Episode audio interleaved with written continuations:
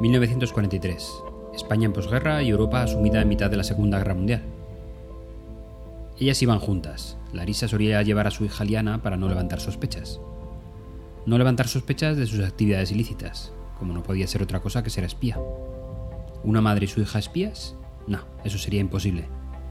Sin embargo, la misión estuvo a punto de costarle la vida. Fue detenida y conducida a una habitación donde fue desnudada y registrada al milímetro. Su sangre fría hizo que metiese el minúsculo carrete de su Minux en uno de sus guantes, que nunca descubrieron.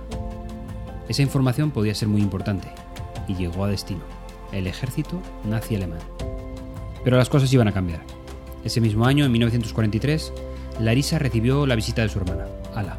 Vivía en París y formaba parte de la resistencia francesa. Ala le mostró la verdadera cara del nazismo. La redada del velódromo de invierno en París, las deportaciones de judíos hasta Danzig, al norte de la capital, y de ahí hasta los campos de exterminio. Y también el sitio de Leningrado, las matanzas de Villar y Odessa, donde habían nacido. Larisa cayó en un llanto continuo durante los siguientes días, y por supuesto decidió dejar de trabajar para la Alemania nazi.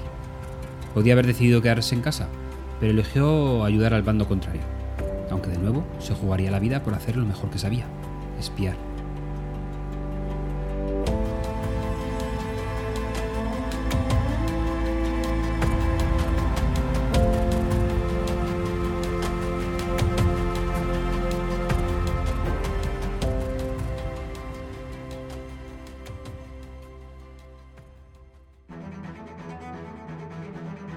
Se acaba la temporada de directo al mensaje y debemos empezar a pensar en la próxima. Hoy voy a utilizar este huequecito para hacer una llamada a la acción, para la consulta de vuestra opinión que estéis al otro lado del auricular.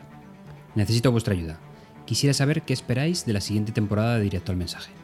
¿Qué es lo que necesitaríamos tratar en nuestro empeño de seguir mejorando nuestras presentaciones laborales? Empezaremos con una llamada libre. Escribidme cualquier sugerencia a la siguiente dirección de correo. hola arroba Repito, hola arroba directoalmensaje.com. La dejo también en las notas del episodio. Espero vuestras peticiones. Nos vemos.